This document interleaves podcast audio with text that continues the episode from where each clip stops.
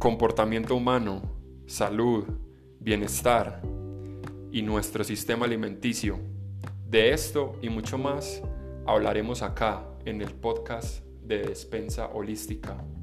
Yo soy su anfitrión, John Mario Ramírez, y quiero darles la bienvenida.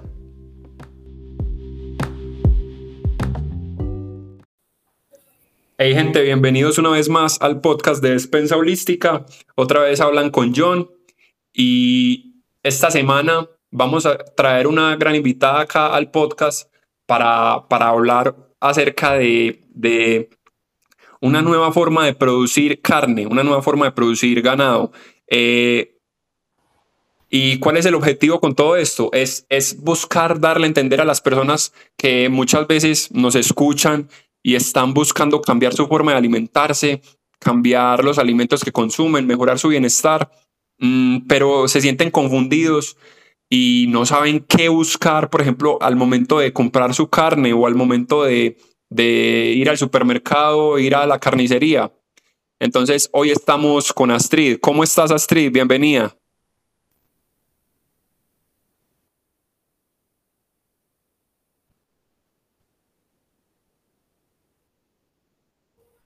Hola John, muy bien, gracias. Muchas gracias por esta invitación y un saludo muy especial a todas las personas que nos escuchan.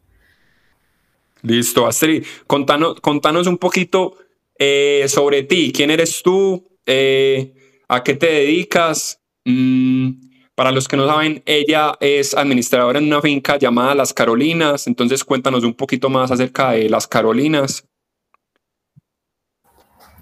Bueno, yo soy zootecnista, yo pues soy del departamento de Sucre, de un municipio que se llama Corozal, y manejo cuatro fincas que son administradas por la empresa Las Carolinas.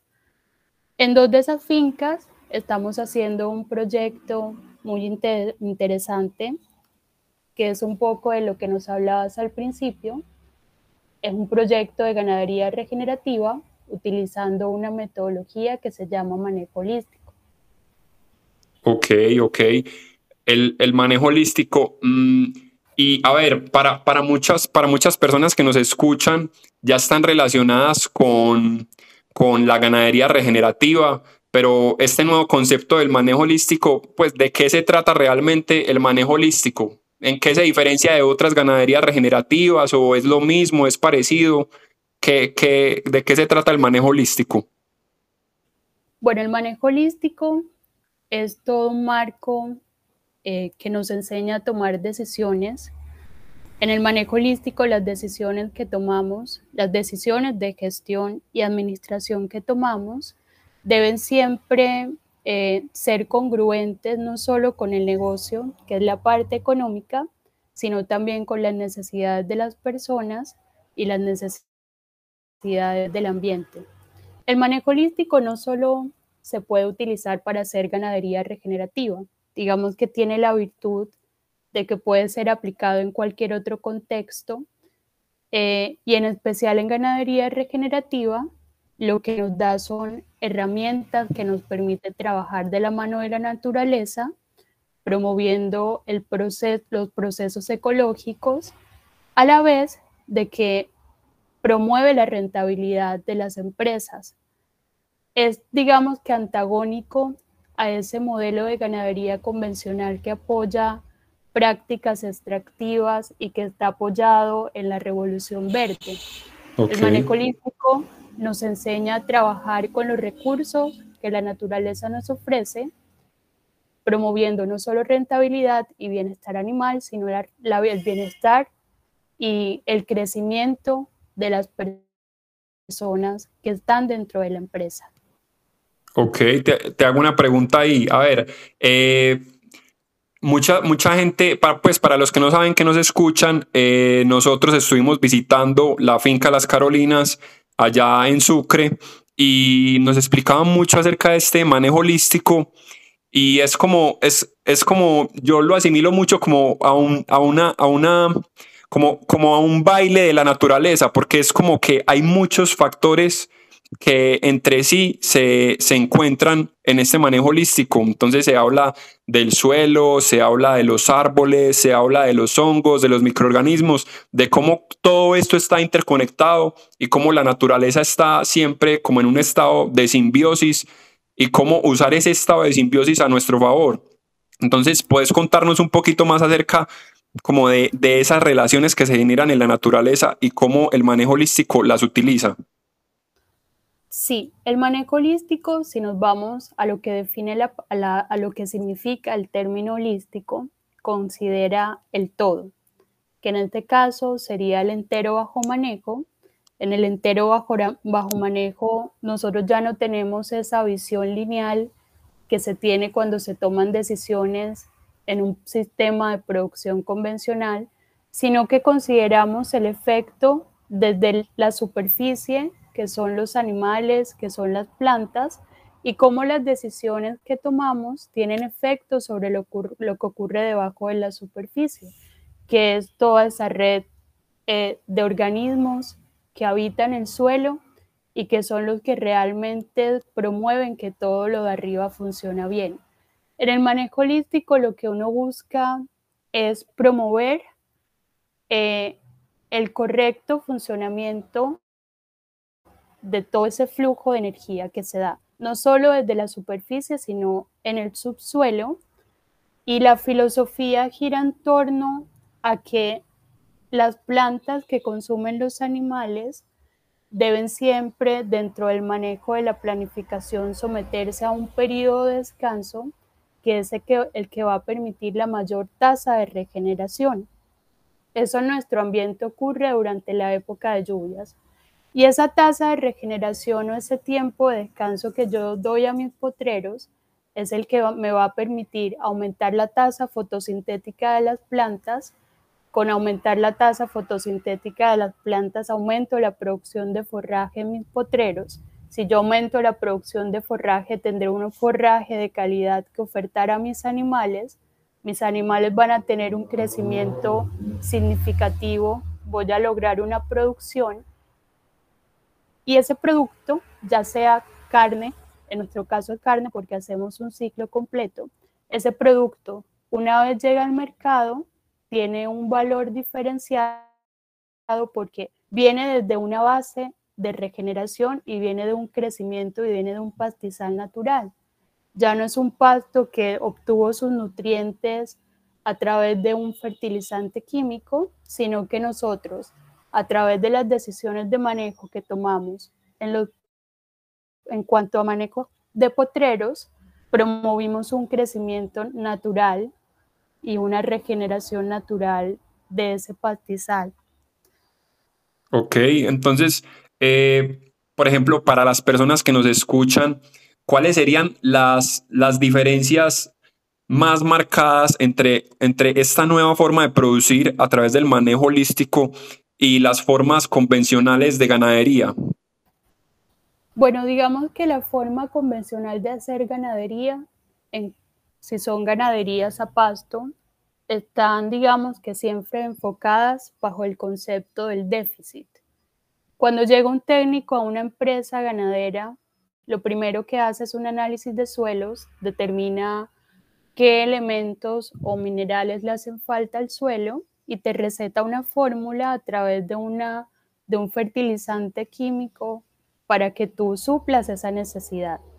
En ganadería regenerativa eso está visto como una decisión lineal y si nos vamos a lo que promueve el manejo holístico nos hace preguntarnos de dónde viene realmente ese déficit. Y es que ese déficit viene en que del hecho de que hemos destruido todas esas asociaciones valiosas que ocurren a nivel de suelos. Si nosotros no promovemos vida en los suelos, vamos a estar siempre trabajando bajo el concepto de déficit de nutrientes, pero viene de una raíz mucho más profunda que es lo que ocurre en el suelo. Entonces el manejo holístico nos enseña a cambiar esa perspectiva y nos dice que lo que realmente debemos promover es la vida en los suelos, recuperar la vida de los suelos porque solo a partir de los microorganismos podemos obtener los minerales que resultan de la descomposición biológica que ellos realizan de esa materia orgánica que el ganado aporta a través del estiércol y a través del mantillo, que son los excedentes de forraje. Esa, esa parte que decís ahí de, de la vida del suelo es, es, muy importante que la gente lo tenga en cuenta porque muchas veces estamos supremamente desconectados. Eh, o sea, por ejemplo, yo, yo como tal, eh, mi, mi, familia es campesina, pero yo nací en una ciudad y no, y no, o sea, no he estado como tan en contacto con cultivar mis alimentos, con ver cómo se trabaja el suelo. Eh, y muchas de las personas de hoy en día están igual. Mucha gente no, no sabe, no sabe cómo se producen los alimentos y no entiende que el suelo no es simplemente el suelo y ya, sino que en el suelo hay un montón de, de de, vida, hay un montón de vida ocurriendo y para esto es muy bacano un dato que, que, que cuentan muchas personas y es que en una sola cucharada de suelo hay, hay más microorganismos que, que seres humanos en el planeta Tierra. Entonces es algo increíble que como no podemos verlo, como es algo que es supremamente chiquito y no podemos verlo, eh, no, muchas veces no nos creemos el cuento, pero en realidad sí hay mucha vida y, es importante entender, entender la importancia de esa vida en ese suelo para, para esa producción. Entonces, mm, ¿cuál es, ¿cuál es la clave que hay ahí en el suelo? ¿Cuáles son esas relaciones que generan esos microorganismos? ¿Qué nos puedes contar ahí? Bueno, hicieron un estudio recientemente que es muy interesante y es que evalúa el efecto del pastoreo sobre, sobre la planta, es decir, determinaron qué, qué tan benéfico es que el ganado pastoree para promover esos procesos a nivel de suelos. Y encontraron que el pastoreo no solo es necesario para promover regeneración, sino que es la única manera en la que nosotros podemos empezar a hacer que esa máquina que está en el suelo funcione. Cuando el ganado pastorea una planta en su momento óptimo, cuando hace una cosecha, a nivel de raíces ocurren procesos que, bien lo dijiste, no son perceptibles para nosotros. La planta, una vez es defoliada por el ganado, eh, empieza a lixiviar nutrientes a las raíces, son nutrientes, básicamente son carbohidratos, son azúcares, porque es una manera de decirle a la raíz, oye, me faltan hojas, necesito hojas para empezar a crecer nuevamente. Okay. Entonces, la planta lo que hace es mandar glucosa a todos esos microorganismos que están en la rizósfera, porque hay que tener claro que si no tenemos raíces, difícilmente vamos a poder tener microorganismos en esa, en esa fracción de suelo. Todos esos microorganismos que están en la rizósfera empiezan a, a recibir esa glucosa a cambio de desarrollar procesos de descomposición de esa materia orgánica que muy bien la microfauna traslocó desde la superficie hasta, hasta la parte o el horizonte A del suelo. Y esos microorganismos lo que hacen es empezar a desdoblar esa materia orgánica y a convertirla en minerales solubles que luego la planta, si tiene suficiente humedad, va a utilizar para seguir haciendo fotosíntesis. Ese primer rebrote que uno ve después del pastoreo proviene inicialmente de un sacrificio de su sistema radicular, no proviene de la fotosíntesis, por eso es importante tener en cuenta el tiempo de descanso y el tiempo máximo de, de pastoreo de nuestras praderas. Y luego de ese primer rebrote que proviene del sacrificio de raíces, ya si viene el crecimiento a partir de la fotosíntesis que se da de esa simbiosis que realizan esos microorganismos a nivel de la rizósfera con las raíces de la planta, intercambiando glucosa por minerales solubles. Entiendo, entiendo. Y, y eh, esto que hablaba sobre las raíces y cómo es o sea, es muy importante tener raíces para poder construir todas esas relaciones. Mm, es un punto clave porque es, es importante para las personas entender que en los manejos convencionales eh, se les da áreas gigantes al ganado, se, se, deja el ganado allí por muchos días, entonces el ganado siempre está yendo por ese rebrote, siempre está yendo por ese rebrote, no dejan que la planta crezca y me imagino que eso no, no, no permite que, que se desarrolle la raíz. ¿Cómo, ¿Cómo funciona eso realmente? O sea, ¿qué pasa cuando el ganado está suelto en una misma área por mucho tiempo y siempre está siempre está pudiendo llegar a, a, ese pequeño rebrote que viene. ¿Qué pasa con esa planta?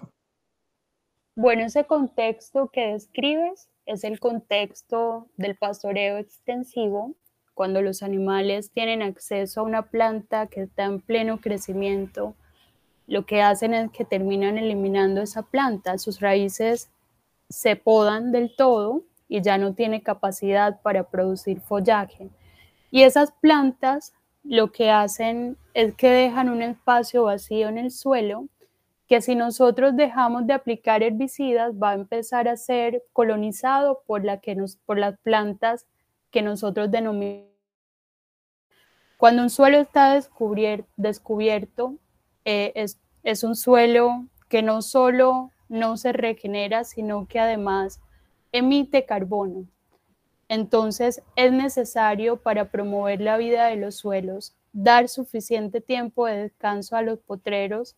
Nosotros lo hemos logrado a partir de divisiones, eh, subdividir áreas grandes, potreros que antes eran de 10 hectáreas, ahora los reducimos a potreros de una hectárea, con el objetivo de que el ganado solo esté un día en cada área de pastoreo. Si analizamos la fisiología de los pastos, y de la mayoría de las plantas, se, han establecido un, se ha establecido un máximo de tres días de ocupación por cada área, porque es el tiempo que le toma a la planta sacrificar sus raíces y producir ese nuevo rebrote que es el que va a dar lugar a la fotosíntesis. Importante en la regeneración es siempre mantener el suelo cubierto. El suelo no siempre pues si yo no tengo la oportunidad de mantenerlo cubierto con plantas vivas, también lo puedo hacer a través del mantillo.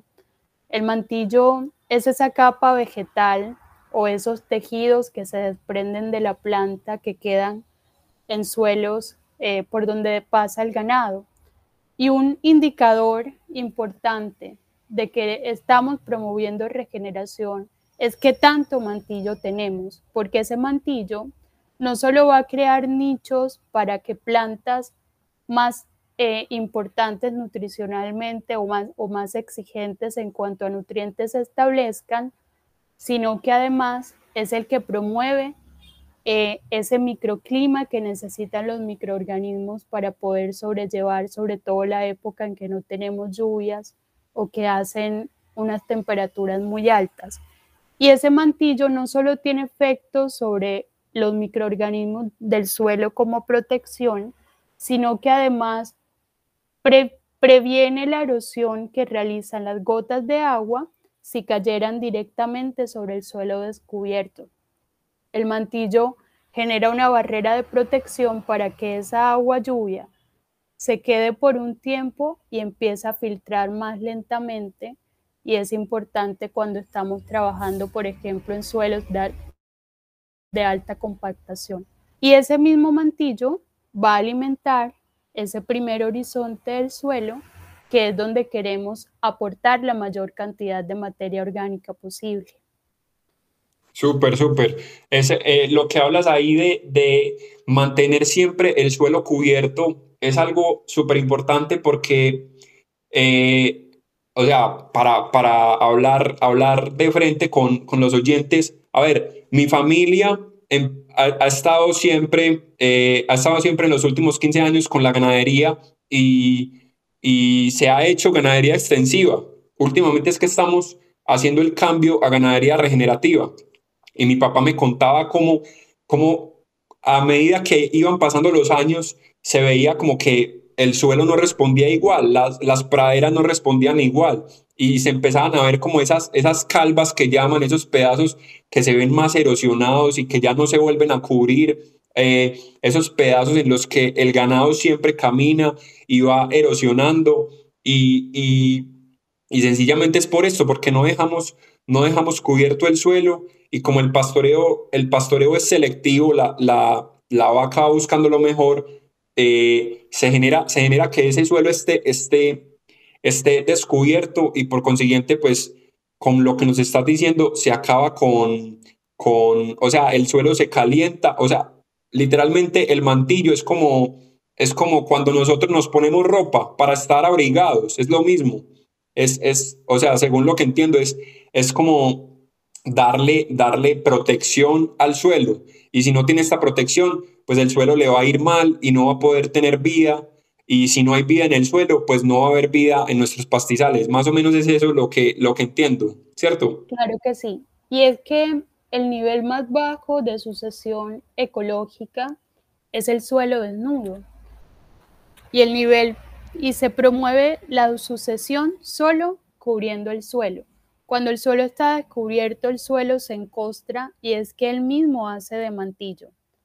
Toda esa parte, ese horizonte A, se sacrifica, por decirlo de alguna manera, se seca porque tiene que proteger algo, pero lastimosamente como la sucesión es tan baja, lleva a la desertificación.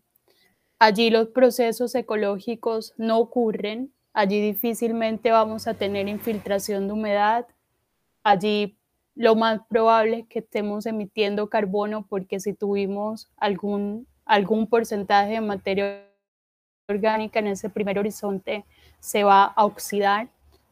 Entonces, todo parte de eso, todo parte de cubrir el suelo, de dejar descansar las plantas el tiempo suficiente. Algo importante en el descanso es que nosotros debemos promover descansos que, que promuevan o beneficien a esas plantas que son más susceptibles, que fueron precisamente aquellas que se fueron eliminando del ecosistema debido al sobrepastoreo. Y con el, en cuanto a sobrepastoreo, también es importante mencionar que los, el ganado no se autorregula solo. En la naturaleza siempre hubo depredadores precisamente porque el, porque el ganado necesita eh, un agente que, le, que lo lleve a migrar siempre. Y el manejo holístico lo que hizo fue imitar esa migración que ocurría con manadas salvajes en presencia de depredadores a nivel de campo. Entonces, ¿quiénes son los depredadores? Acá los depredadores son las cercas, acá el depredador es el, el, el operario o el pastor que lleva cada día el ganado entre las áreas de pastoreo imitando precisamente ese evento natural de migración. ¿Qué ocurría en la naturaleza y en esas manadas salvajes? Que el ganado hacía impacto o efecto sobre la superficie del suelo. Cuando llegaba un depredador se movían en forma agrupada y esa, el hecho de que, de que eso, esos rebaños se agruparan ejercía eventos físicos sobre el suelo que promovían la regeneración porque ellos migraban a otras zonas. Entonces, entre esos eventos podemos mencionar el pisoteo, cuando el ganado pisotea también es capaz de abrir, eh, de abrir el suelo y esa preparación que hace es la que permite que luego esas capas que estaban compactadas, en esas capas empieza a infiltrar humedad si estamos en la época de lluvias. Entonces todo, digamos que todo gira en torno a qué ocurría en esas manadas salvajes que permitía que existiera un equilibrio y cómo llevar eso a nivel de campo para finalmente producir alimentos nutritivos, alimentos más valiosos y con mayor concentración de nutrientes, porque aquí todo viene de procesos biológicos. Ok, ok. A ver, eh, y esta parte me gusta mucho porque, a ver, hoy en día mm, se ha venido demonizando, o sea, haciendo, haciendo como el malo, como que el malo de la película siempre es la ganadería y han venido saliendo nuevas, nuevas tendencias, nuevos movimientos. Mm, y no es que uno esté contra los vegetarianos o contra los veganos, no, es una decisión que es, o sea, es personal y muchas veces las, las personas lo hacen porque es su propia ideología y está totalmente bien. pero es entender que no se trata de que la ganadería es la mala o de que las vacas son las malas, sino que es la forma en la que lo estamos administrando. Porque ya hemos visto en este episodio la diferencia entre una ganadería que es una ganadería extensiva, una ganadería convencional y esta nueva forma de hacer ganadería que más que todo busca, busca más que administrar, más que administrar la, eh, el ganado, que muchas veces solo nos enfocábamos en el ganado, también busca administrar el suelo y cómo, y cómo mejorar ese suelo poco a poco con lo que hablas de darle el descanso suficiente. Y, y una pregunta que, que, se me ocurre es, o sea que esas, esas calvas que tienen las fincas, esos, esos pedazos de, de, de, o sea, de suelo que están descubiertos, se pueden volver a cubrir con el, con el descanso que uno le dé. Uno puede manejar eso. Claro que sí, no solo con, con el descanso, allí también juega un papel importante el estiércol de ganado, que es la principal fuente de materia orgánica que nosotros ofrecemos al suelo. Y sumado a eso, el impacto animal. Si el ganado empieza a, pisotear con mayor intensidad y en mayor concentración esas áreas, lo que genera es precisamente la descompactación. Y si ya yo tengo descompactación y si ya tengo remanente de pastoreo a través del mantillo y si además de eso ya aporté estiércol, es el indicio o es el camino que me lleva a que esas áreas empiecen a regenerar. Nosotros tenemos eh, testimonios de potreros que eran una loma totalmente calva, como bien lo dijiste, y que ya empezaron a aparecer las primeras sucesiones biológicas. Empezaron a, aparecer arbences y en la medida en que, ah, algo importante en cuanto a las arbences es que ellas son las pioneras para que empiecen a aparecer las especies que nosotros consideramos deseables dentro de la alimentación del ganado. Entonces, ya teniendo esas especies pioneras, habilitando y construyendo suelos para las especies que yo quiero después, voy a empezar a regenerar realmente esas áreas que antes estaban totalmente erosionadas. Ok, entiendo. Y para, para, las personas que no nos, pues que no entienden muy bien el término arbences, las arbences son las mal llamadas por muchas personas las malezas. Y las malezas tienen una función y es, me, me imagino que es descompactar el suelo, empezar a descompactar el suelo, ¿no es así? Sí, porque precisamente son ellas las que tienen un desarrollo radicular más extenso comparados, por ejemplo, con las gramíneas. Por eso nosotros manejamos el concepto de praderas diversificadas. Y es que la manera de tener diversidad de microorganismos en el suelo y la manera de crear un control biológico a nivel de plantas y a nivel de plagas y todo tipo de organismos que habitan en el suelo es promoviendo diversidad. Si yo tengo un monocultivo, difícilmente voy a poder hacer ganadería regenerativa en todo el, sentido de la palabra. La ganadería regenerativa no debe partir de un monocultivo o no debe ser el objetivo. El objetivo de la ganadería regenerativa es promover la mayor diversificación, no solo a nivel de plantas, sino también a nivel de sistema de producción. Por eso existe, por ejemplo, eh, existen iniciativas de pastorear gallinas después de que pastorea el ganado, porque esos eventos físicos que realiza la, gallina sobre el suelo aceleran un poco más ese proceso de reciclaje de nutrientes y de regeneración. Entonces es promover diversificación. En la diversificación ecológica es donde se puede encontrar el equilibrio y ese es uno de los objetivos.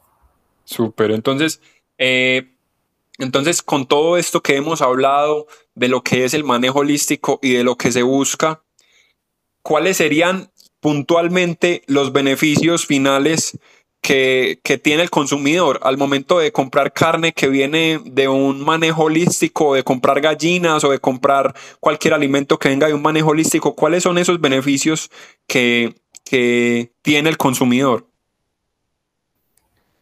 Bueno, digamos que el más importante, que es a nivel de su nutrición, es que está consumiendo nutrientes que tienen una mayor concentración sí, de minerales y de nutrientes comparado con una carne, por ejemplo, que viene de un feedlot o un huevo que viene de un, de un manejo de gallinas en galpón a base solo de balanceados. Em, un segundo beneficio es que está consumiendo un alimento que proviene de un sistema que se, que se creó para regenerar los pastizales del mundo, para capturar carbono, que, que es también un punto importante dentro de todo esto que tiene que ver con ganadería regenerativa, y que está consumiendo un alimento local que no tiene residuos de agroquímicos, que no tiene residuos de herbicidas y que fue, fue producido a partir de la vida desde el origen, desde la, desde la fuente de nutrientes para las plantas y de la vida de los suelos. Súper, súper. Y a ver, mm, súper importante que, o sea, que en este tipo de ganaderías no se utiliza ningún tipo de agroquímico, pero a ver, el tema de, del carbón, porque el carbón es un tema que ha venido cogiendo muchísimo, pero muchísima fuerza y es gracias a, los últimos, los últimos convenios, convenios mundiales en los que se le, ha, se le ha exigido a las empresas que deben reducir su huella de carbono y, o sea, la pregunta es, ¿por qué al hacer este tipo de ganadería estamos capturando carbono? o sea, ¿qué es lo que sucede que se, que se captura el carbono que cuando, que cuando lo hacemos de otra forma no, no es así. Cuando lo hacemos de una manera extensiva no es así. ¿Qué es lo que está pasando? Bueno, aquí hay algo muy importante que podemos decir y es que la mayoría de la, digamos que la razón por la que esos convenios no siempre funcionan, los convenios para reducir emisiones, es que precisamente están enfocados hacia reducir la emisión, cuando realmente el problema está en que los sumideros están totalmente degradados. El suelo es uno de los mayores sumideros de carbono del mundo. Los suelos que se degradaron a partir de, la mecanización y de las prácticas que promueven los monocultivos y que están basados en la revolución verde, son suelos que han perdido toda la materia orgánica que les llevó miles de años empezar a conservar y a guardar como reserva. Y esa misión que se, que se produjo a través de tantos años, digamos que solo hay una manera de capturarla y es revirtiendo el daño desde el suelo. Si nuestras plantas no son capaces de hacer fotosíntesis, difícilmente vamos a estar promoviendo que ese carbono excedente empiece a ser de nuevo depositado en el suelo, que es donde debe estar. Y con la ganadería regenerativa lo que nosotros, a lo que nosotros apostamos es a la mayor, a lograr la mayor tasa fotosintética posible. Sumado a eso, lo que queremos es aumentar la, la cantidad de materia orgánica que se deposita entre cada ciclo de pastoreo en nuestros suelos. Que es precisamente el principio de la regeneración. A ver, cuando... ¿Sí? Sí, te, hago una pregunta. Con lo que decías, a aumentar la tasa fotosintética. La tasa fotosintética se aumenta cuando la planta tiene más hojas, o sea, cuando se deja descansar más para que crezcan más hojas, ¿o no? Cuando todas las plantas que yo tengo en mi potrero han alcanzado la mayor tasa de crecimiento. En nuestro caso se da los 60 días de descanso durante la época de lluvias y ya deja de hacer fotosíntesis. En el, cuando hablamos de megatérmicas, un indicador de que ya la planta está entrando en sobredescanso, que no es el, no es el evento ideal, es cuando la primera hoja desde la base de la corona se empieza a poner amarilla. Eso indica que ya tenemos suficientes hojas que ya alcanzaron todo su crecimiento y que ya la fotosíntesis ya va a empezar a decaer. Entonces, eso es lo que nosotros llamamos el punto óptimo de cosecha. En ese momento el ganado entra y lo que hace con el pastoreo es promover que ese evento ocurra nuevamente. Entonces es donde entra en juego el tiempo de descanso que damos después de ese primer pastoreo.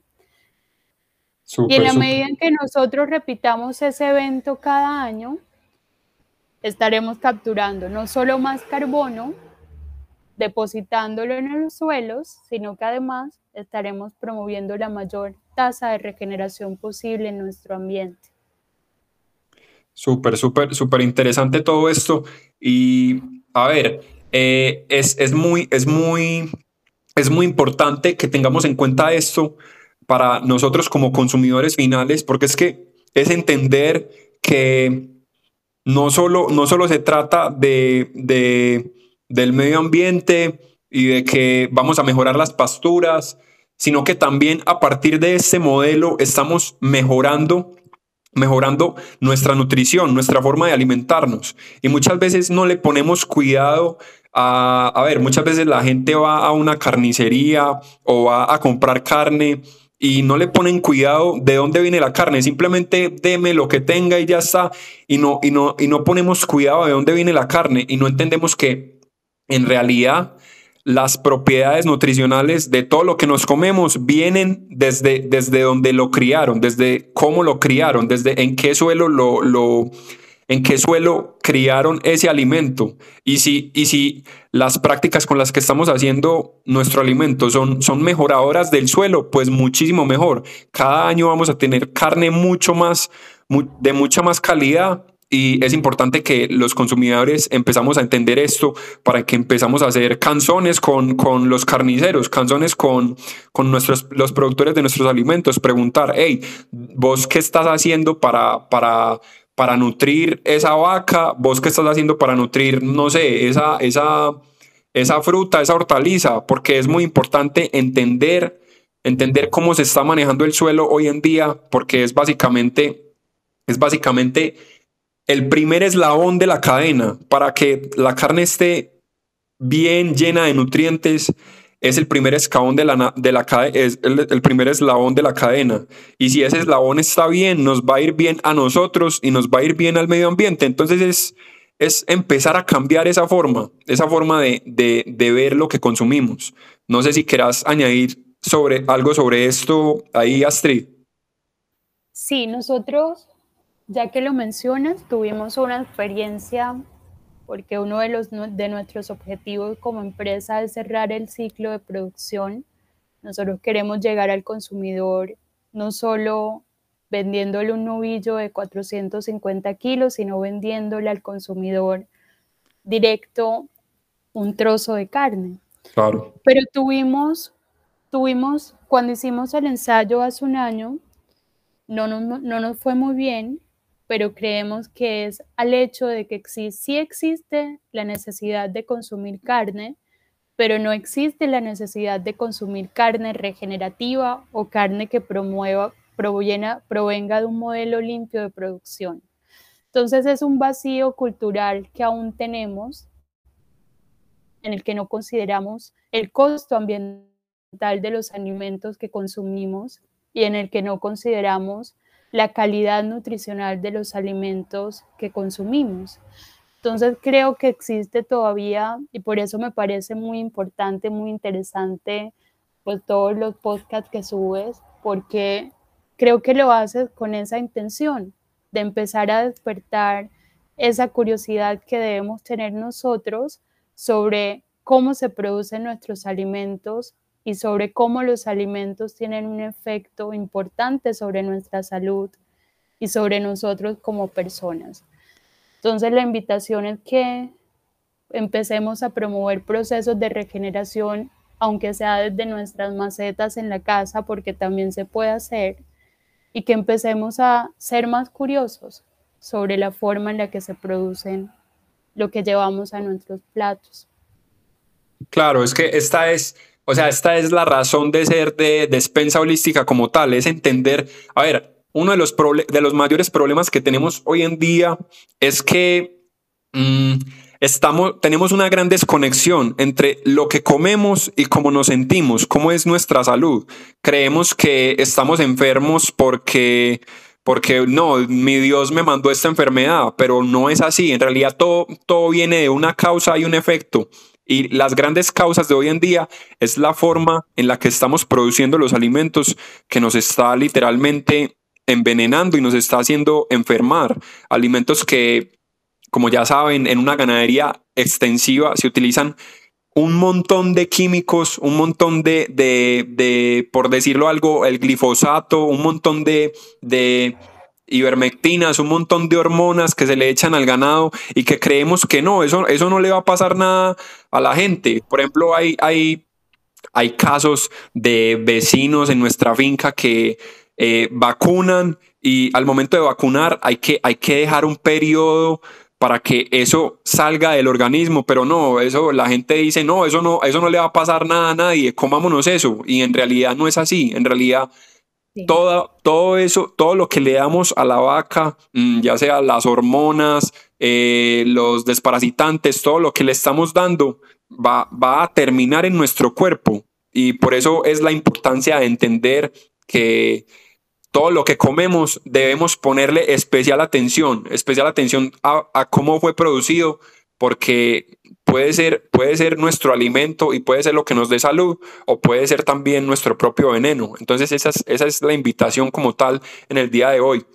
Y, para cerrar, Astrid, te quería preguntar algo que sé que están como ya empezando a implementar allá en las Carolinas y es acerca de, pues la curiosidad, eh, tengo una curiosidad acerca de cómo les ha ido con las abejas y la apicultura en, la finca de ustedes. ¿Cómo, ¿Cómo ha sido ese proceso? Bueno, digamos que las abejas eh, fue como que surgió de toda esa diversificación que empezamos a ver en los potreros y que no estábamos aprovechando al máximo. Nosotros ya tenemos colonización de más de 35 especies de plantas en nuestros potreros y encontramos que casi todas eran flora apícola. Es flora que no solo favorece a los polinizadores silvestres y nativos, sino que también favorece a las abejas y encontramos que podíamos obtener un beneficio económico con ello. Por eso empezamos a traer núcleos de abejas meliponas, que son esas abejas nativas de América, que son abejas sin aguijón, que son muy fáciles de manejar para producir miel y dar como que un plus a todo lo que hacemos también con el agroturismo, que ya el próximo año va a arrancar con con más fuerza y es demostrar que podemos obtener muchos beneficios con la regeneración, beneficios económicos también. Y desde luego esa miel ya yo la probé y me supo riquísimo. No sé si fue porque yo, porque yo soy la que maneja eso y quiero darme propaganda. Pero la miel sí, de verdad que el sabor, no sé si es la esencia de, de que uno está haciendo las cosas bien, lo que lo llena a uno de satisfacción pero sí, nos parece que vamos por, por buen camino con el tema de las abejas y esperamos que nos den frutos muy interesantes para el próximo año. Una, y una, una pregunta y una, una, pregunta que me surge es esas, esas especies que dicen que, que han tenido 30 nuevas especies, eh, ¿esas especies han llegado naturalmente o ustedes han sembrado algo o eso ha, ha sido producto de la regeneración? Todas han sido producto de la regeneración. Creemos que aún no hemos descubierto todas las especies que, que son capaces de polar nuestros suelos. Por eso nosotros hacemos cada año un monitoreo ecológico precisamente para determinar cómo han evolucionado las especies, qué tanto espacio están ganando cada especie y qué especies nuevas están empezando a aparecer. Es que nosotros tenemos esa misión como hub del Instituto Savory, porque vamos a crear, digamos que eh, el listado o la matriz que se utilizará para evaluar procesos de regeneración en adelante en esta ecorregión.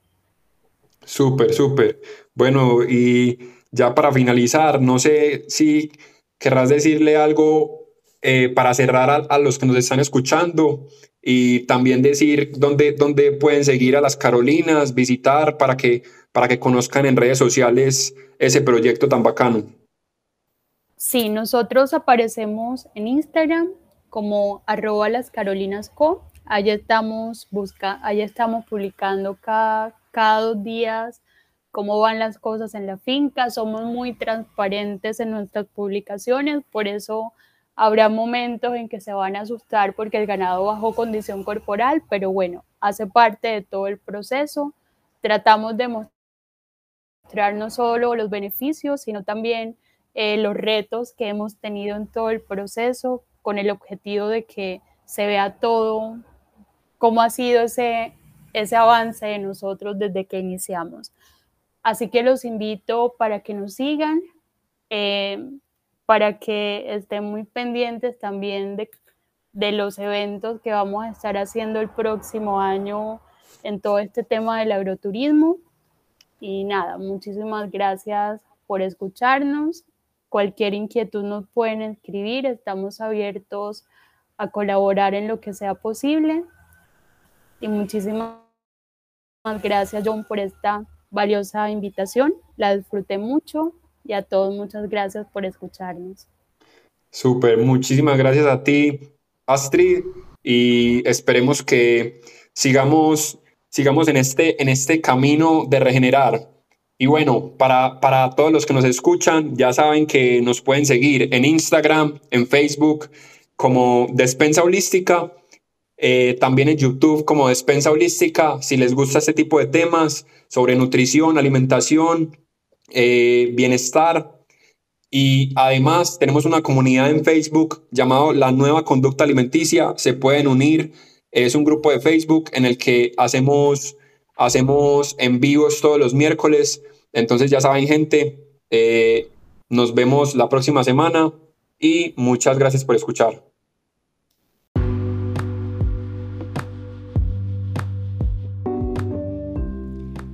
Hey, mi nombre es John Mario Ramírez y esto fue el podcast de Despensa Holística. Recuerden seguirnos en nuestras redes, en Instagram, Facebook, YouTube, como Despensa Holística. Y si quieren seguir conectando con la comunidad que estamos formando, recuerden buscar el grupo en Facebook, La Nueva Conducta Alimenticia. Muchas gracias por sintonizarnos y nos vemos a la próxima.